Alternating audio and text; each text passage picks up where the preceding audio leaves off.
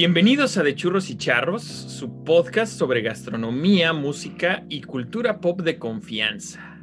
Les habla Sergio Morales y conmigo, como todas las semanas de este 2021, está Aram Maliaki, de los Maliaki de Popotla. De, de, Mal, de Maliaki de, de, Popotla.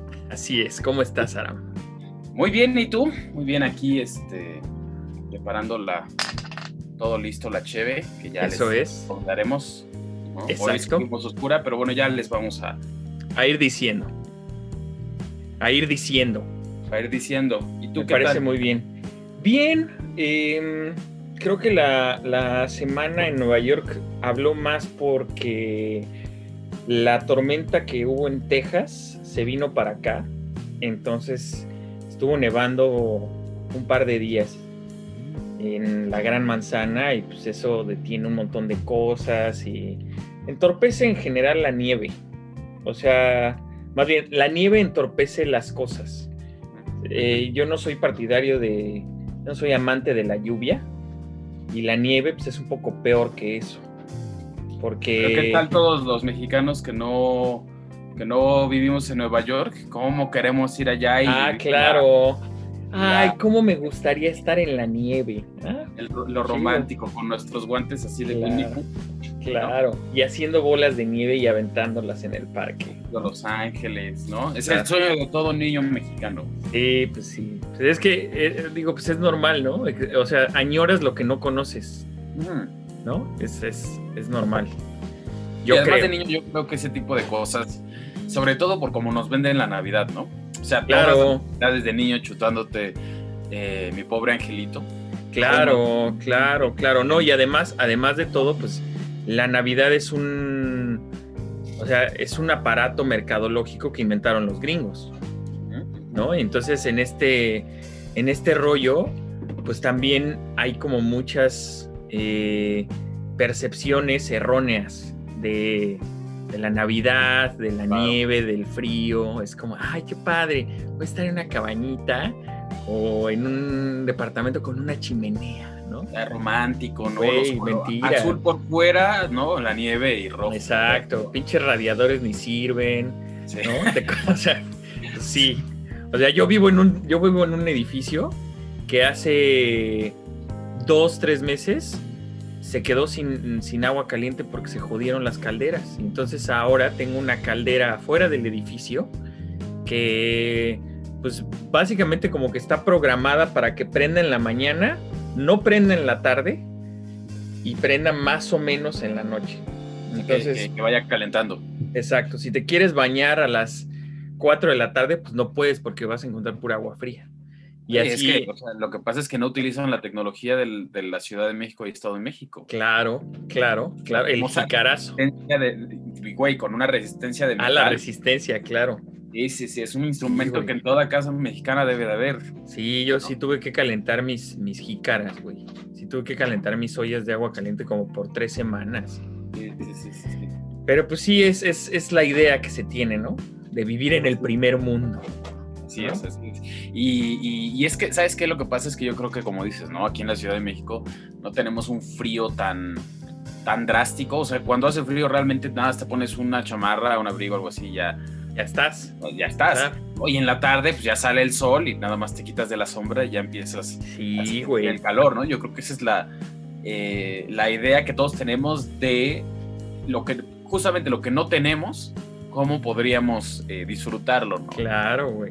Sí, este- yo todos los días que me levanto, me levanto como a las 5 y, cinco y cachito de la mañana porque entro muy temprano a trabajar. Como buena hormiga obrera que soy, ¿no? Ajá. Y este, y cada vez que me levanto veo así el clima para ver cómo va a estar el frío y depende de eso, pues es lo que me voy a poner en, de lo que me voy a vestir, ¿no? Y entonces veo el clima de Nueva York y veo el clima del DF y digo, chingale, güey. O sea, aquí menos 2 grados en el DF, 18. Dices, Sí, y "Ah, empieza en 18. ya frío. Sí, frí- frío, además.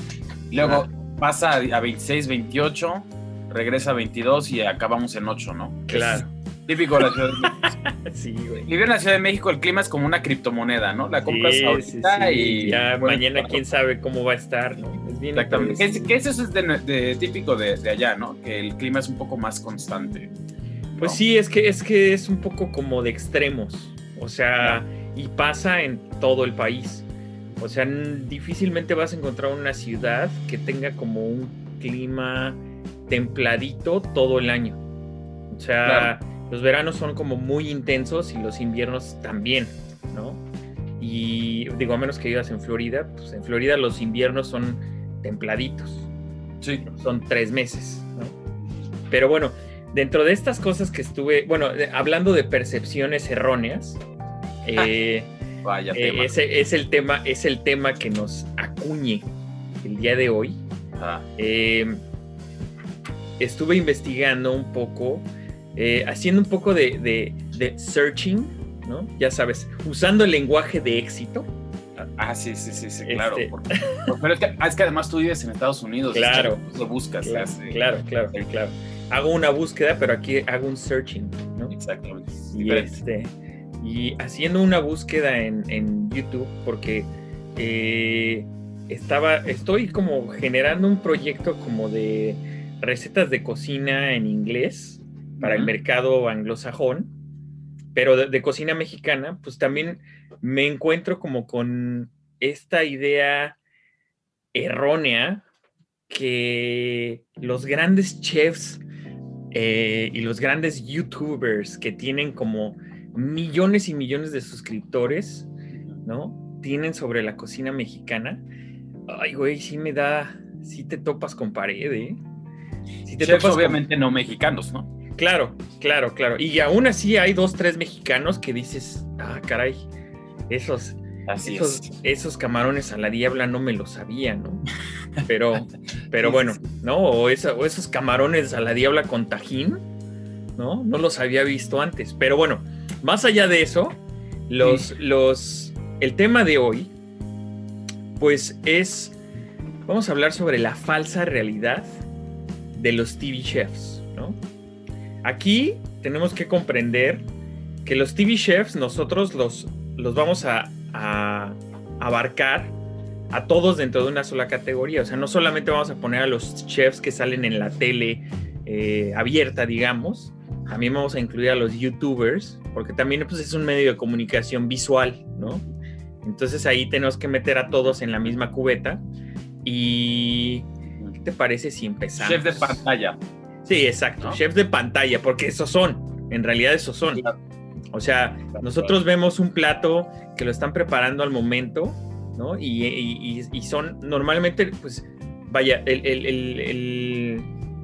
el, término del TV chef, ¿no? Proviene de estas cápsulas o de estos espacios, de estos segmentos de televisión cortitos, donde en, en cuatro o cinco minutos te hacen unas enchiladas poca madre, ¿no? Cosa que, Cosa que pues no tarda 4 o 5 minutos. La realidad es que em, no sé con qué creciste tú, Aram, pero yo crecí con Doña Chepina Peralta. No sé si a ti te tocó. Sí me tocó ya el, eh, digamos, como que lo llegué a ver muy poquito. Fíjate que a mí me, me, tocó, yo cuando iba a casa de mi hermana empezaba a ver el gourmet.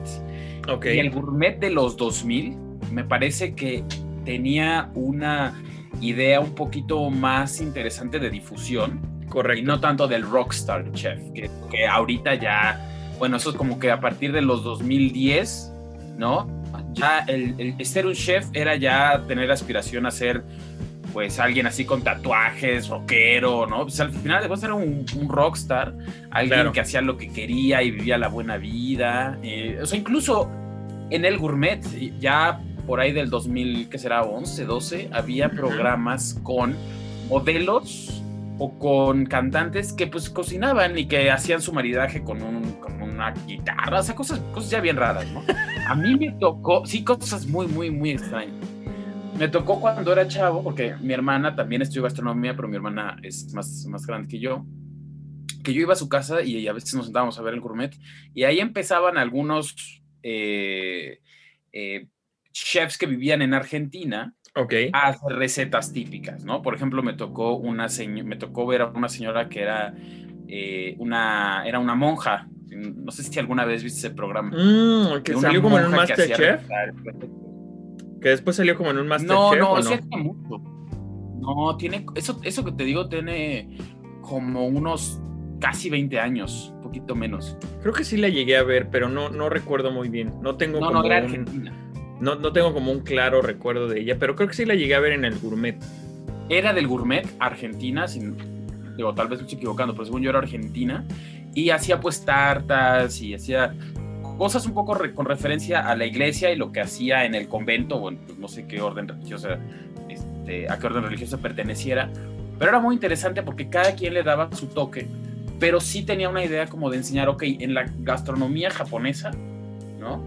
Con el tip, con un, con un, este, un chef muy famoso también de, de- de ese canal, y wow, se llama creo. Ok. Tenía un programa que se llama Wok, ¿no? Ok.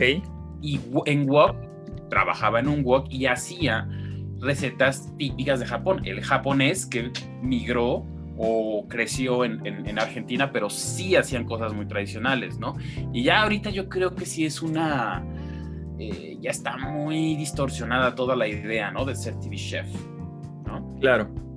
Claro, claro. Sí, pues es, es una. Es una profesión aparte de, de la cocina, ¿no? O sea, dentro de la gastronomía, pero es como. Es otro tipo de animal, ¿no? Sí, por ahí nos tienes, por ahí nos tienes el primer ejemplo, ¿no? Empecemos por, por, por el génesis de las cagadas de la cocina mexicana. Sí, mira, y con esto hay que aprovechar a hacer el típico chiste de señor, y es que a esta mujer nos la, nos la vamos a agarrar de botana, Muy bien. que ella Chistazo. es Maru Botana. Chistazo. Chistazo. ¿no? Bien, bien. Maru Botana, que es una cocinera, telecocinera, telechef, TV chef argentina, pues por ahí del 2013 se le ocurrió subir un sketch, ¿no? Un video, un videoclip, un clip, haciendo pues unos tacos mexicanos, ¿no? Oh, qué delicia. Ya Deliciosos. se me está haciendo la, agua a la boca. Sí, sí, sí, sí, sí, pero ¿qué, qué te pareció a ti ese video cuando lo viste? El de Maru. Pues mira, eh, primero patético, ¿no?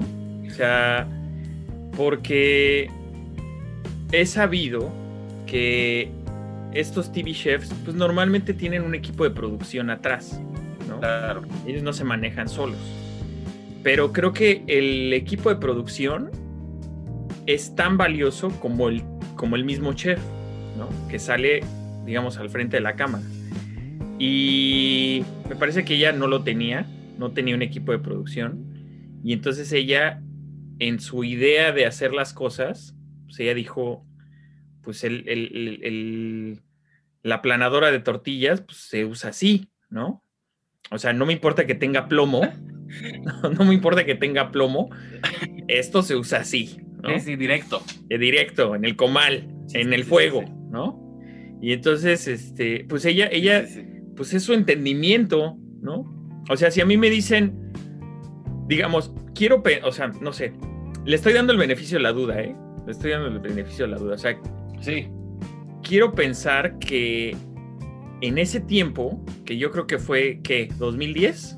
¿2011 por ahí? un poquito de 2013, si no me equivoco. 2013. Quiero pensar que en ese tiempo ya había videos de cómo se hacían las tortillas con un aparato tan rupestre, por así llamarlo, tan mecánico, Sí, sí, sí. ta- como la planadora, antiguo, como exacto. ¿no? Como una planadora de tortillas, como un, pues sí, una, una máquina de tortillas manual, ¿no?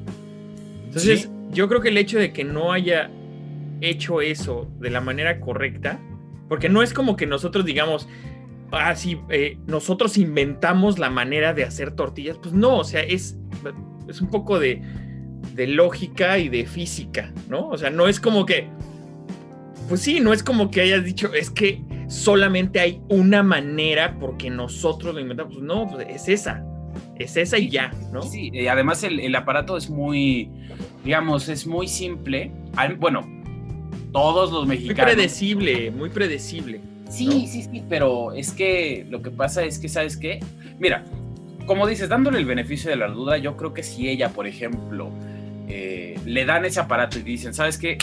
Preparas unas tortillas y nunca ha visto cómo se hace, eh, entiendo la confusión, ¿no? Aquí el problema es que estas personas, pues de alguna manera son, influ son influencers, ¿no? Son influyentes en que les están dando o que le están dando a las personas una idea de, en este caso, la gastronomía mexicana. Y claro que no pasa solamente del lado de lo mexicano, ¿no?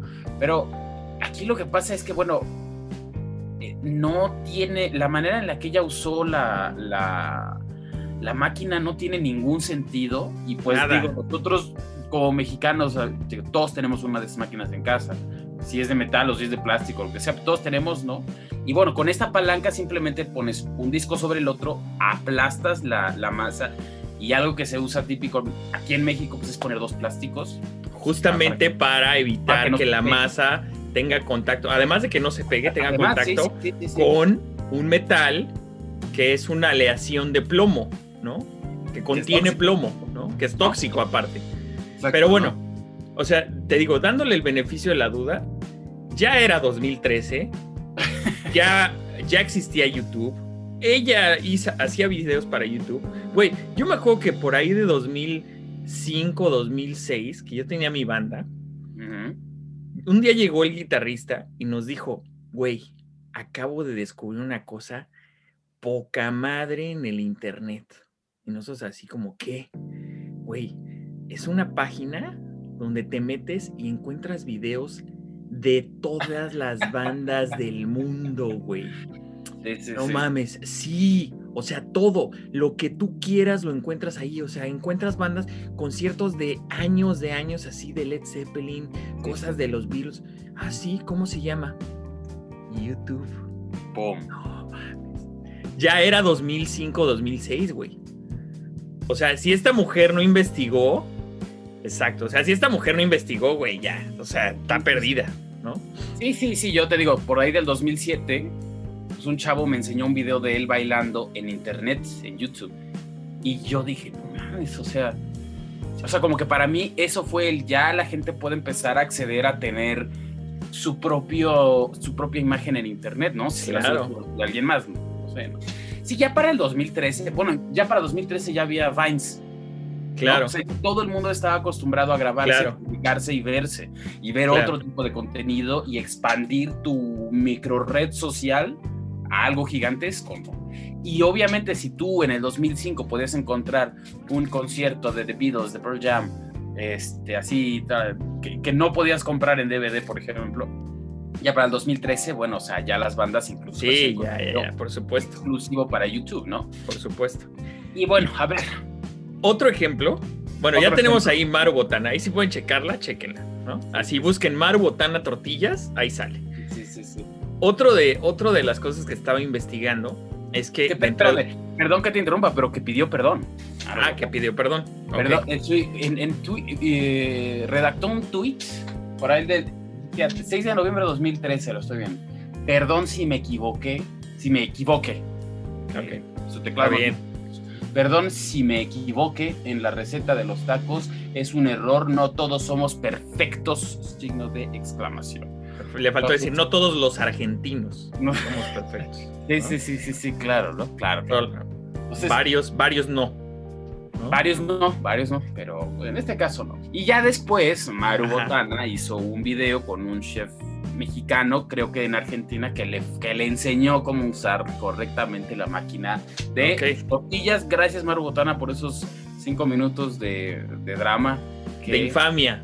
De, infamia, que en YouTube. Saludos hasta la hermosa República de Argentina. Claro. Vámonos. Otro, otro ejemplo es que otro de los hobbies que tengo es ver este canal que se llama Architectural Digest, que es básicamente una nueva versión de MTV Cribs que había en los 90s, 2000s. Que, vaya, su, su, función principal es ver las casas que uno nunca puede tener, ¿no? Es eso. Y entonces había un tipo, exacto, y entonces había un tipo que se llamaba Babish. Y entonces me metí a buscar quién es Babish. Bueno, pues Babish es un influencer, foodie, etcétera, foodie youtuber, que tenía una casa en Brooklyn, güey, o sea, de estas casas que se llaman townhouses, que son como tres pisos de casa en un espacio muy reducido, pero es como para arriba y hacia el fondo, ¿no?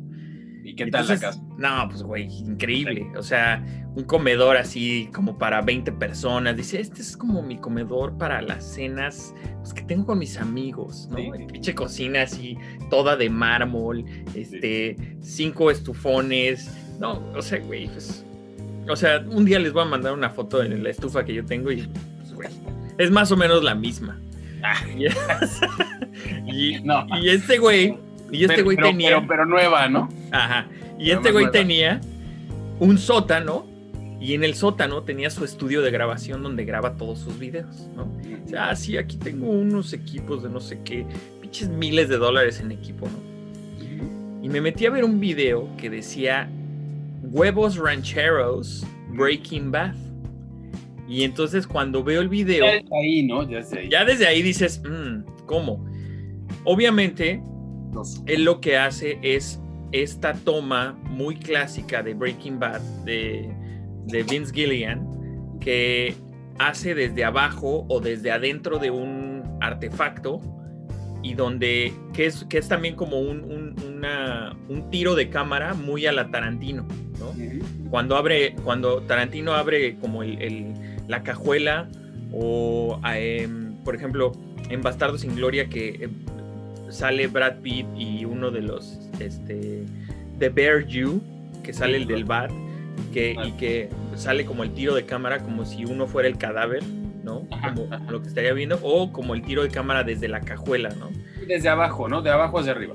Que es algo que pasa mucho en Breaking Bad, donde hacen, hay una escena donde hacen unos huevos desde eh, donde el tiro de la cámara está desde abajo y entonces se ven los huevos como caen en el sartén de vidrio, ¿no?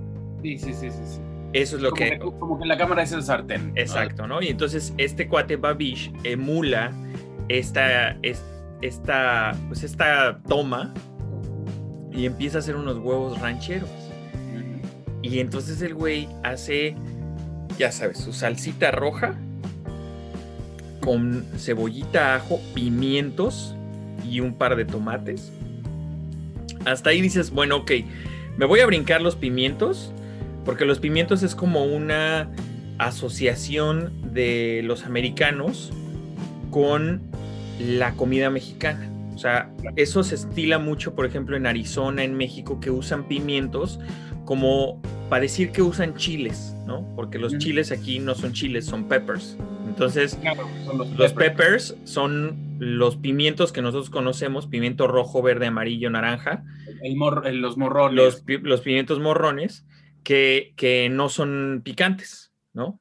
Entonces, esta asociación que se tiene, dices, ok, me voy a brincar un poco la parte donde están, donde le ponen pimiento a una salsa. Va.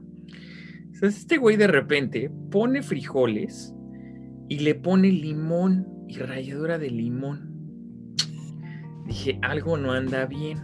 ya, sí, Dije, algo no anda bien. Ya se hace sus huevitos ahí y los pone sobre esta camita como de frijoles con limón y luego ya la salsa.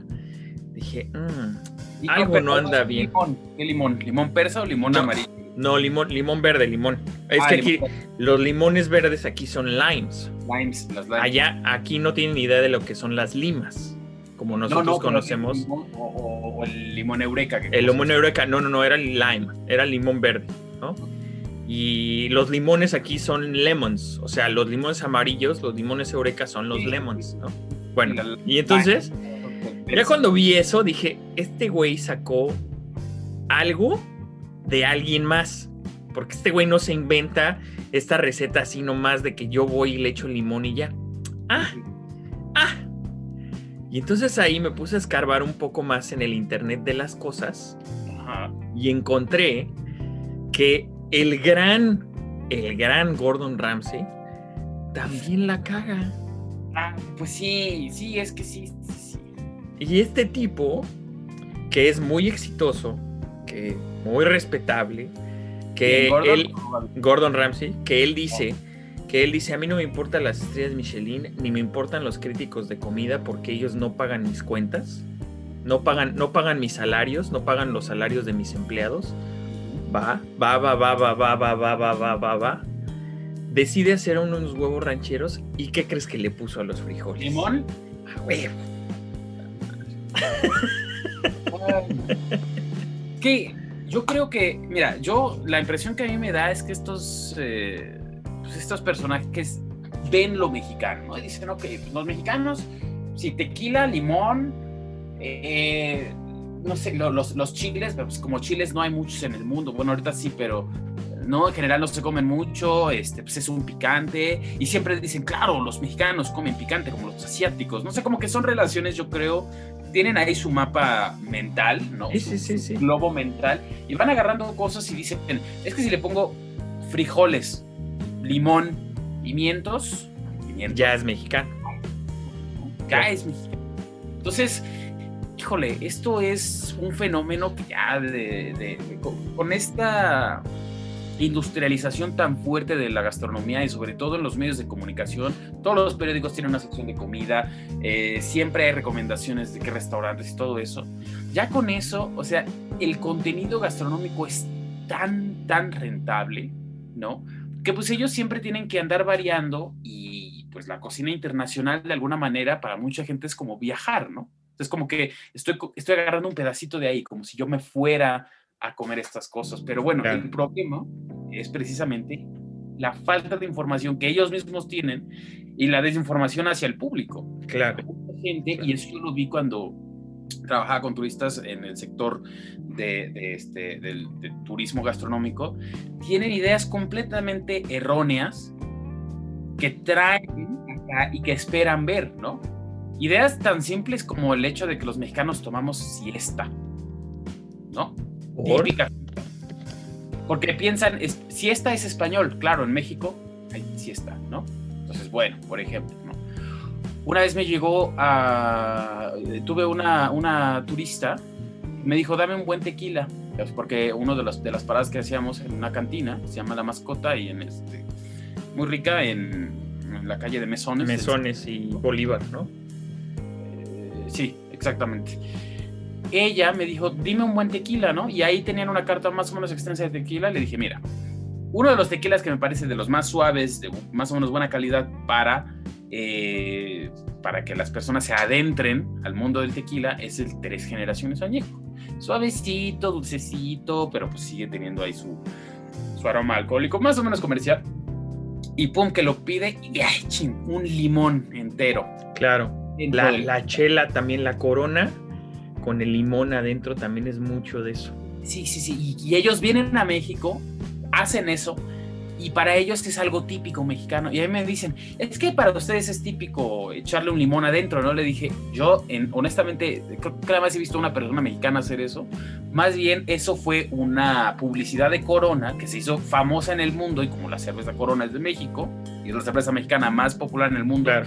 incluso es una cerveza popular en sí, en lugares como Europa, eh, la gente cree que es una tradición mexicana, ¿no? Pues cuando no. Claro.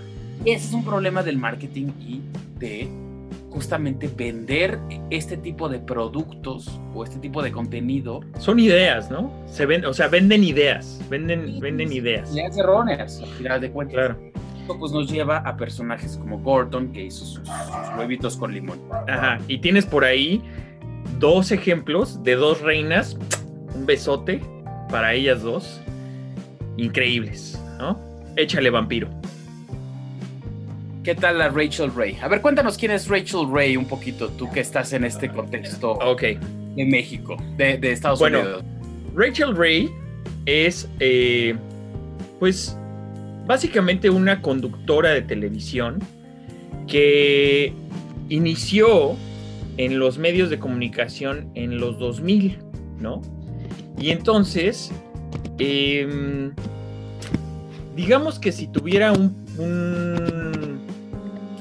si tuviera un par, ¿no? En, en México, sería como una especie de, pues una combinación entre una Marta de baile, perdón, Marta de Bale, este, ¿Y un chef oropesa o quién? Yo creo que sí. O sea, sí sería una, una, pues sí, una Marta de baile con este, eh, con un poco de chef oropesa, con un poco de Paulina Bascal. Sería así, güey. Más o, menos.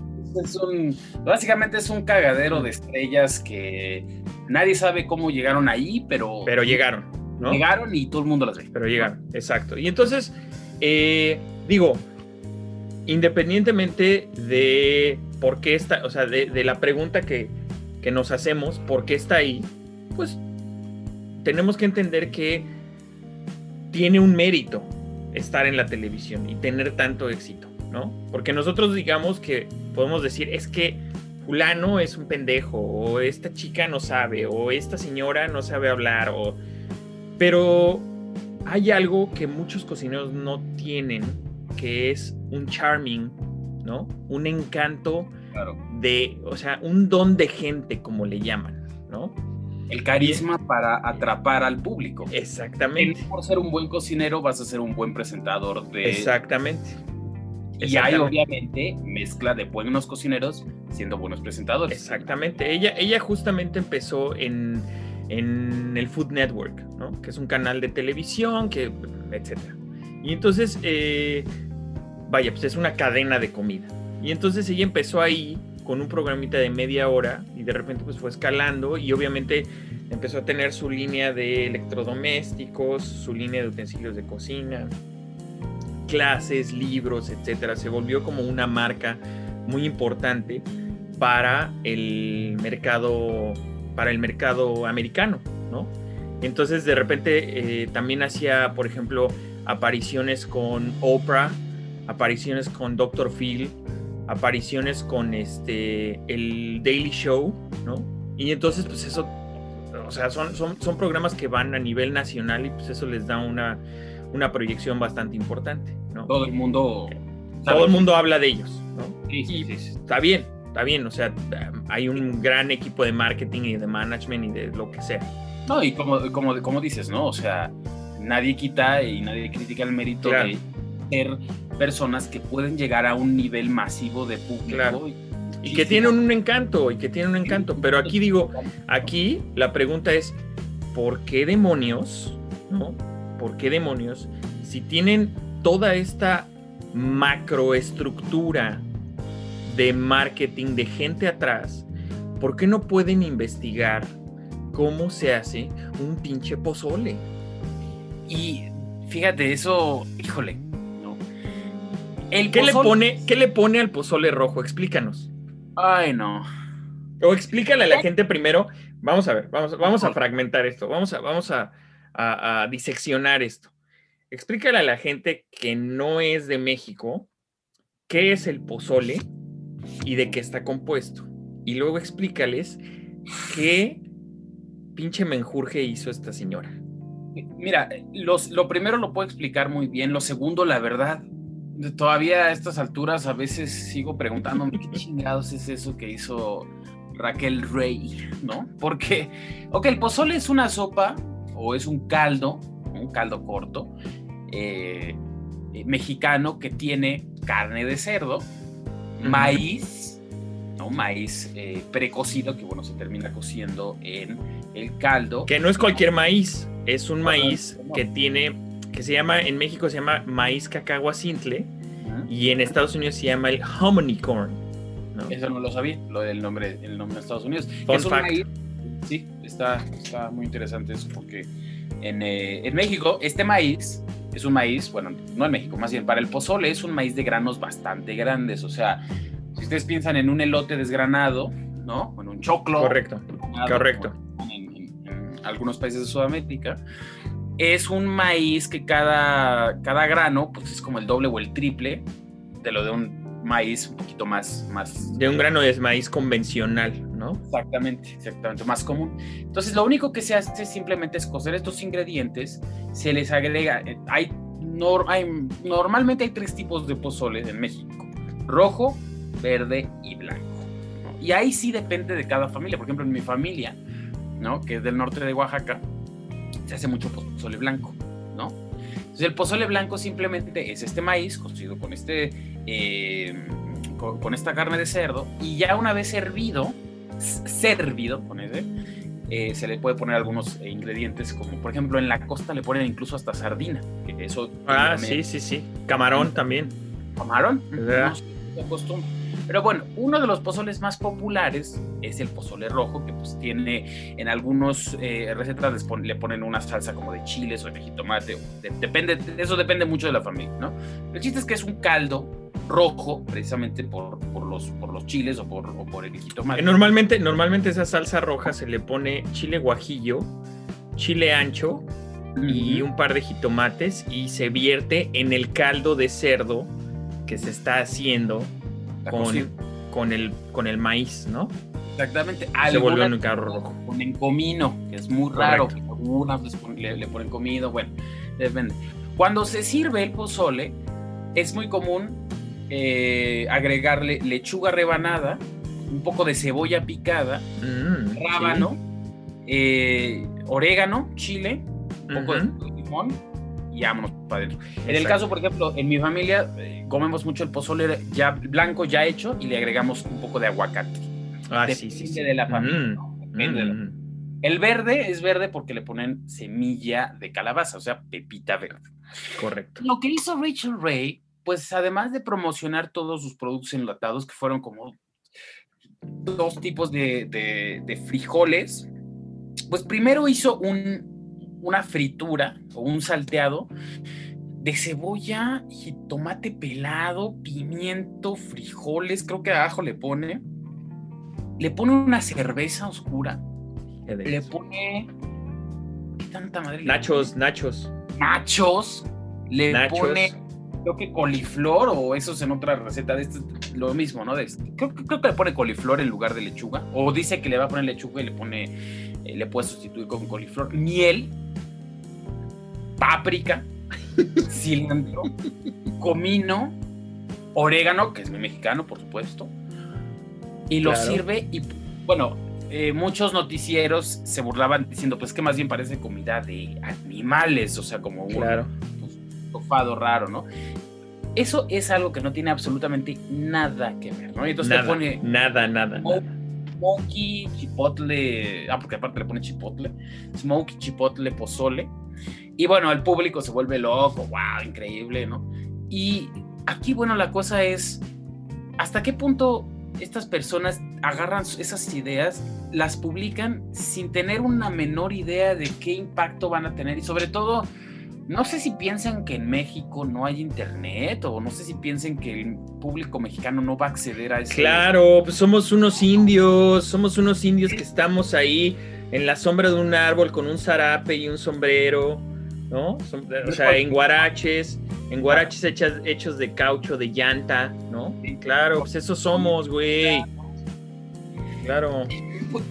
Fíjate que a veces sí me pongo a pensar que este, eh, este tipo de contenido realmente piensan que solamente el Internet existe pues, en la demarcación de Estados Unidos, o no sé, porque yo no sé cómo tienen un equipo de profesionales de la publicidad y del marketing que no se ponen a investigar un poquito. O sea, debe de haber alguien que hable español en ese equipo.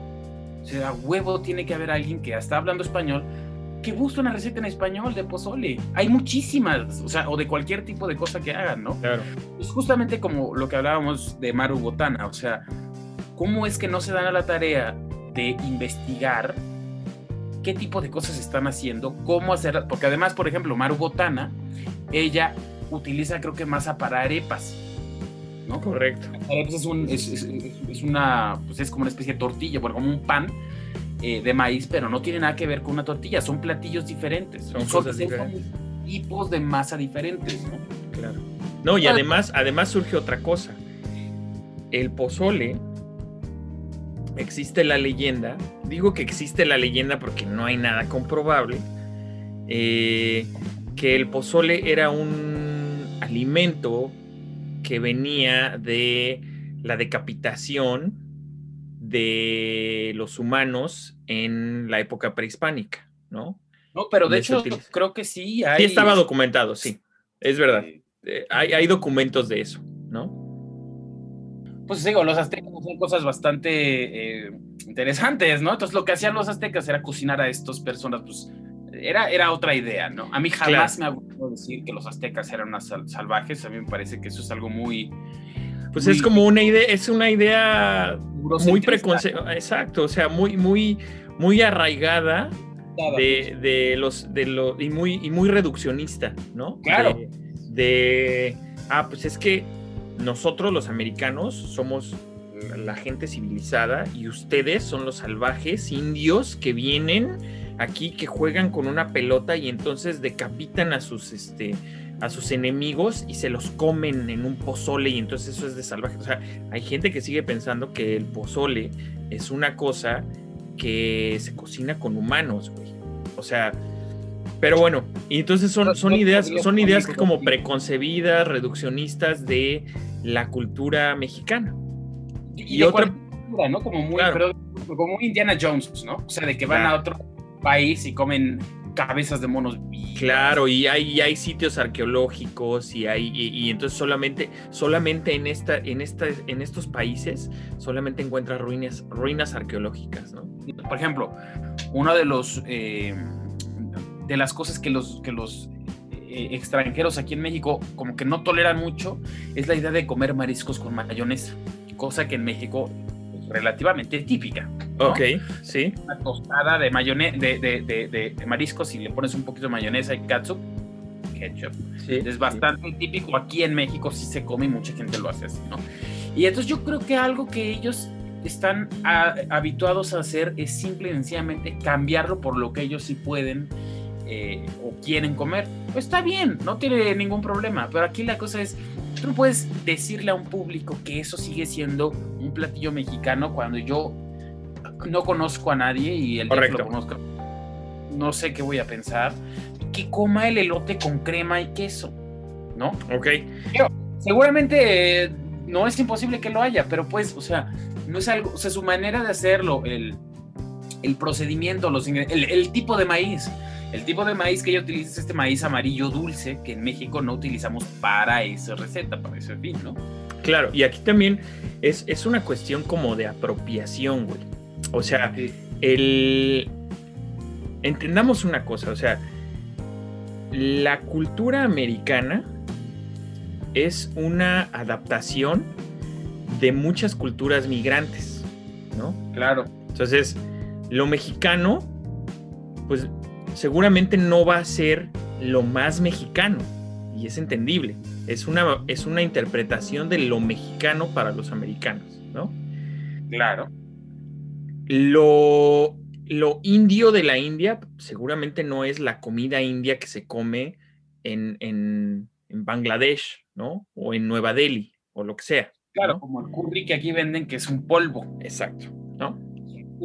La comida china igual, la japonesa igual, o sea, todo mundo, el, americano promedio trata de darle como una adaptación a su paladar, a su cultura y a su manera de comer, ¿no? O sea, un americano promedio no te va a aguantar el picor, no te va a aguantar el, el grado de picante que de un mexicano promedio. Porque el mexicano promedio come chile desde niño y el americano promedio no. Entonces, es entendible que le den una interpretación, ¿no?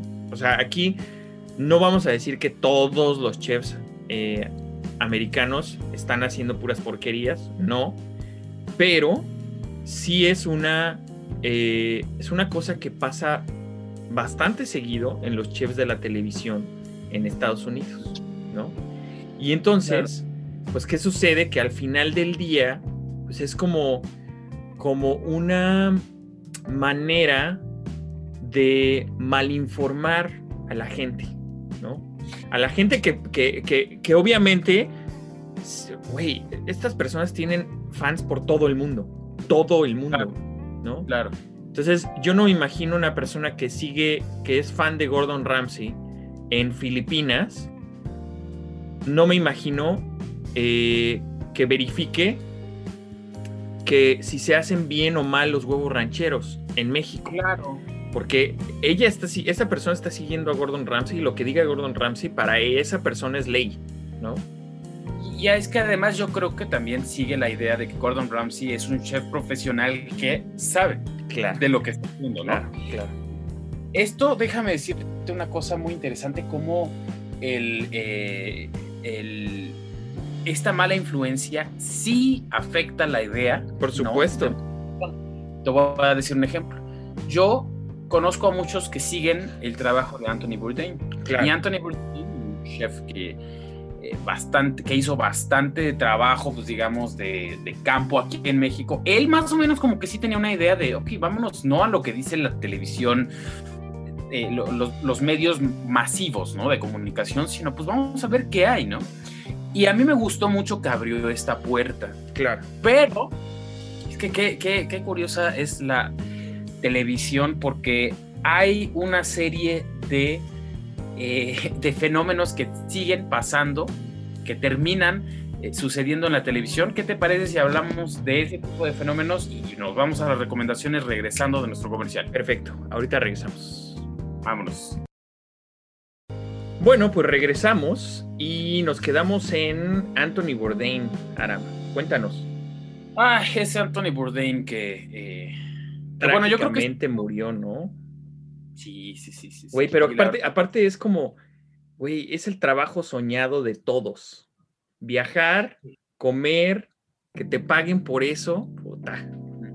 Entreviste, conocer gente, ¿no? O sea, porque además, bueno, él, sí tenía sus restaurantes, ¿no? Claro. pero yo creo que lo que hizo Anthony Bourdain, que fue abrir un poquito esta, esta puerta internacional de decir, pues yo soy un cocinero y voy a buscar qué lugares comer y todo, fue algo muy interesante, pero como decíamos antes del corte, o sea, de qué manera la televisión sigue generando, pues lo que, lo que conocemos como telebasura, ¿no?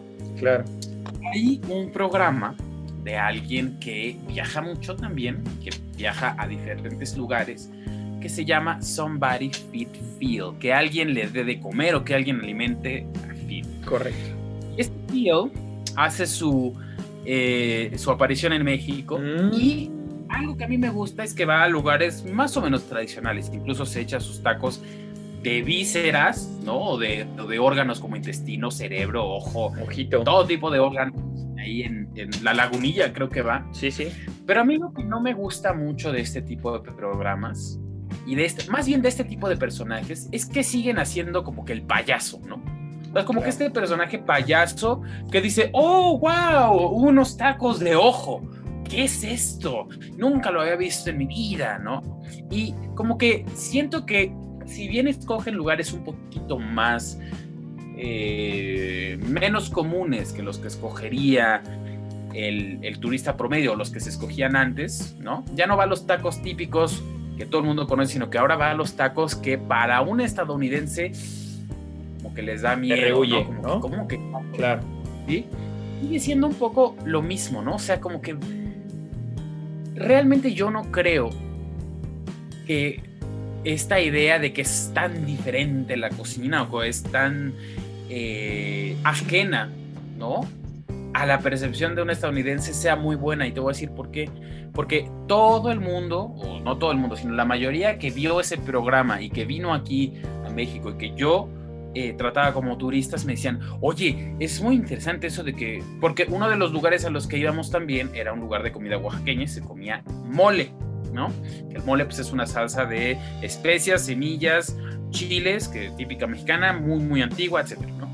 Me decían, oye, qué interesante eso de que ustedes tienen mole, pero como que añejado, ¿no? ¿Por qué? Porque hay un restaurante que se llama Puyol, Olvero, de Olver, uno de los chefs cocineros más famosos y de los más influyentes, ¿no? En, en México, que pues trajo un poquito esta onda de técnicas y de un poco de la nouvelle, cuisine y de ir a productos pues en Xochimilco, que es un área eh, bastante eh, agrícola, México, etcétera, etcétera.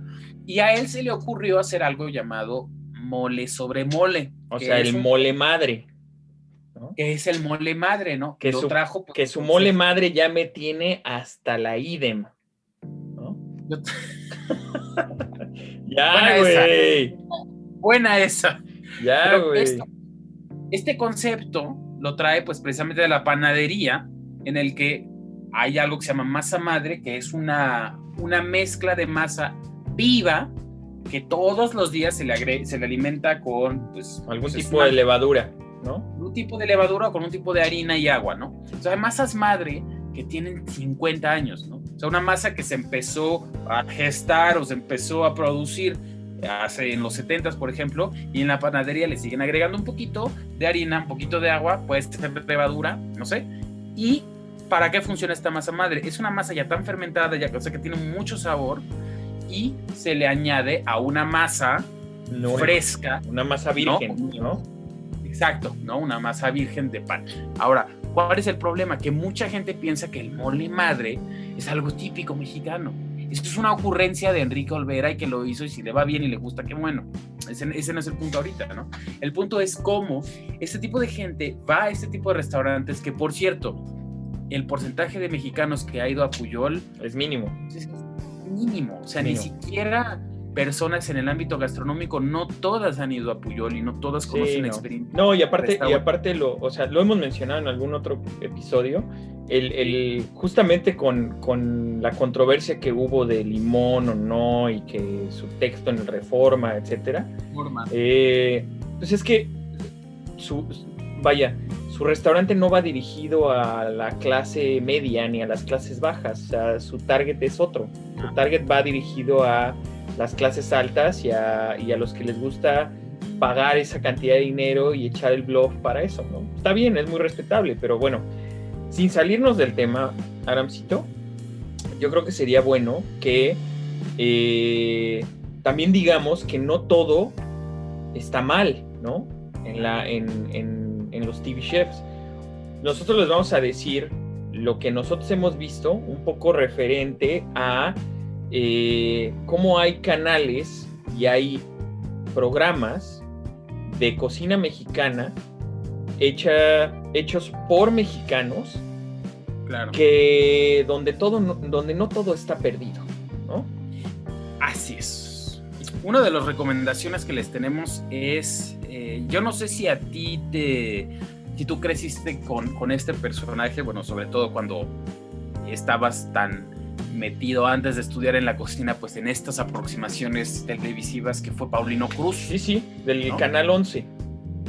En el canal 11, y por cierto, el canal 11 es televisión abierta. Entonces, el canal 11, en la Ciudad de México, bueno, en México, es el canal que es, está a cargo de. canal del Estado, parte- ¿no? Mm, Es un, no, canal, es es un canal del Estado, pero es del Instituto Politécnico Nacional.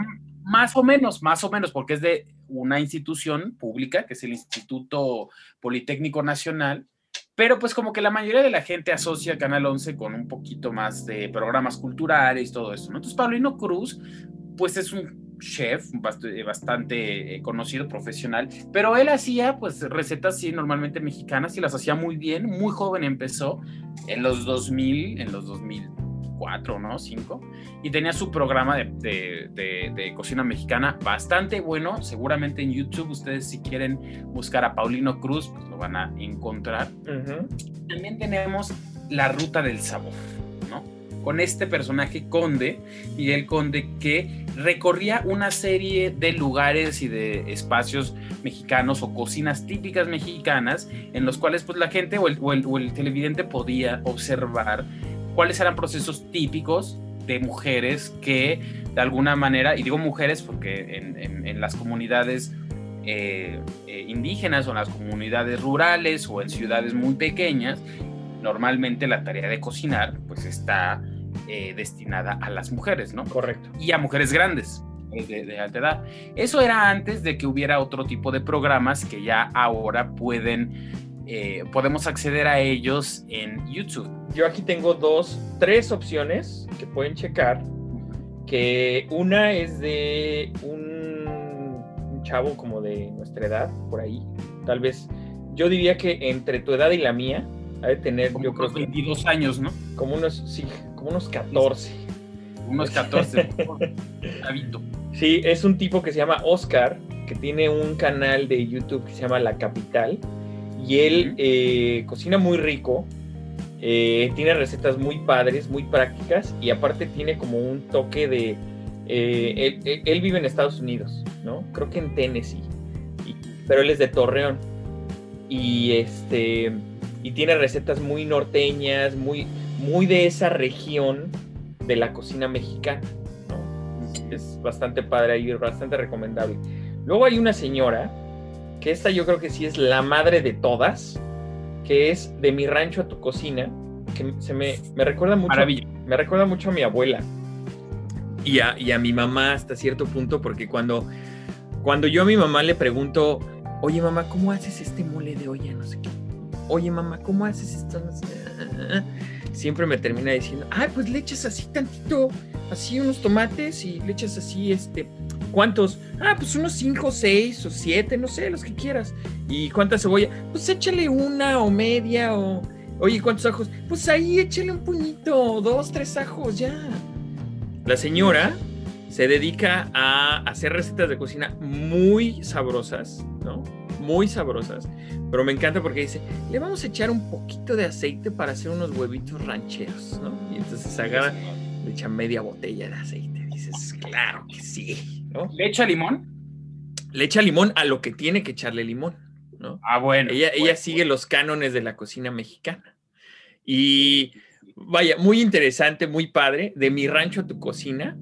Y ya es así súper famosa y tiene un montón de seguidores y no, le va muy bien.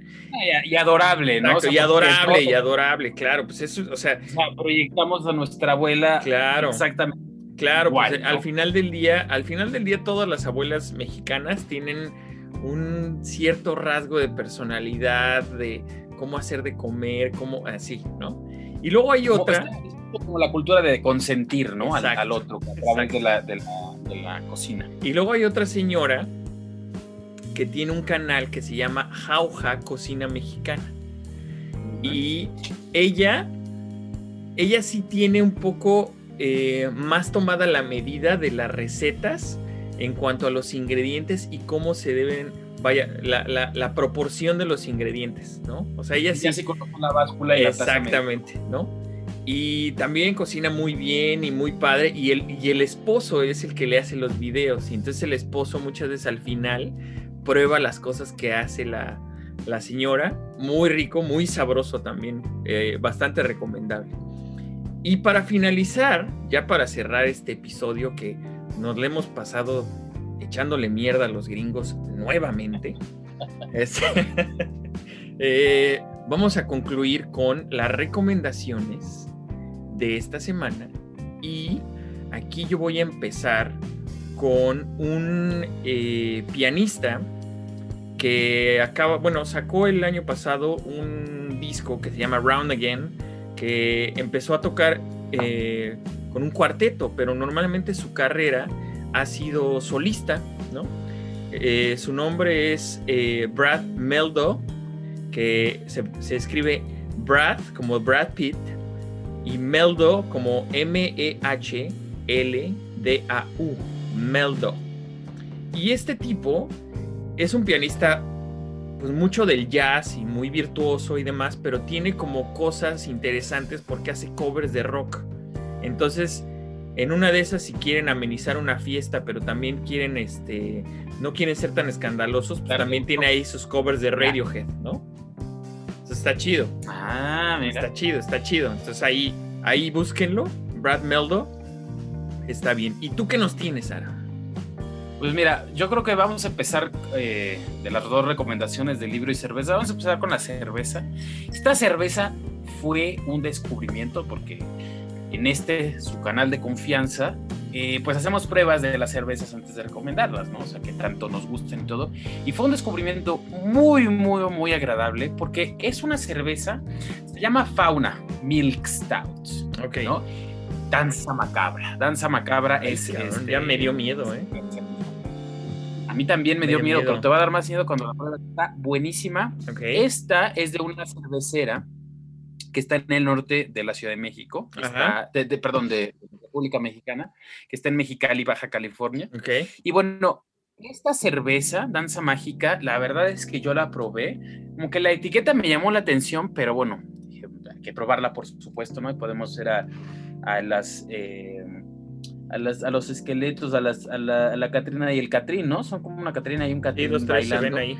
Y la Sí, sí, sí. Es, a mí algo que me gusta mucho de las cervezas oscuras, de las stout, por ejemplo, es normalmente el sabor tan amargo que tiene. Pero esta en particular, que tiene 6 grados de alcohol, me gustó mucho porque sí se siente el alcohol, pero se siente muy dulcecita, muy suave, ¿no?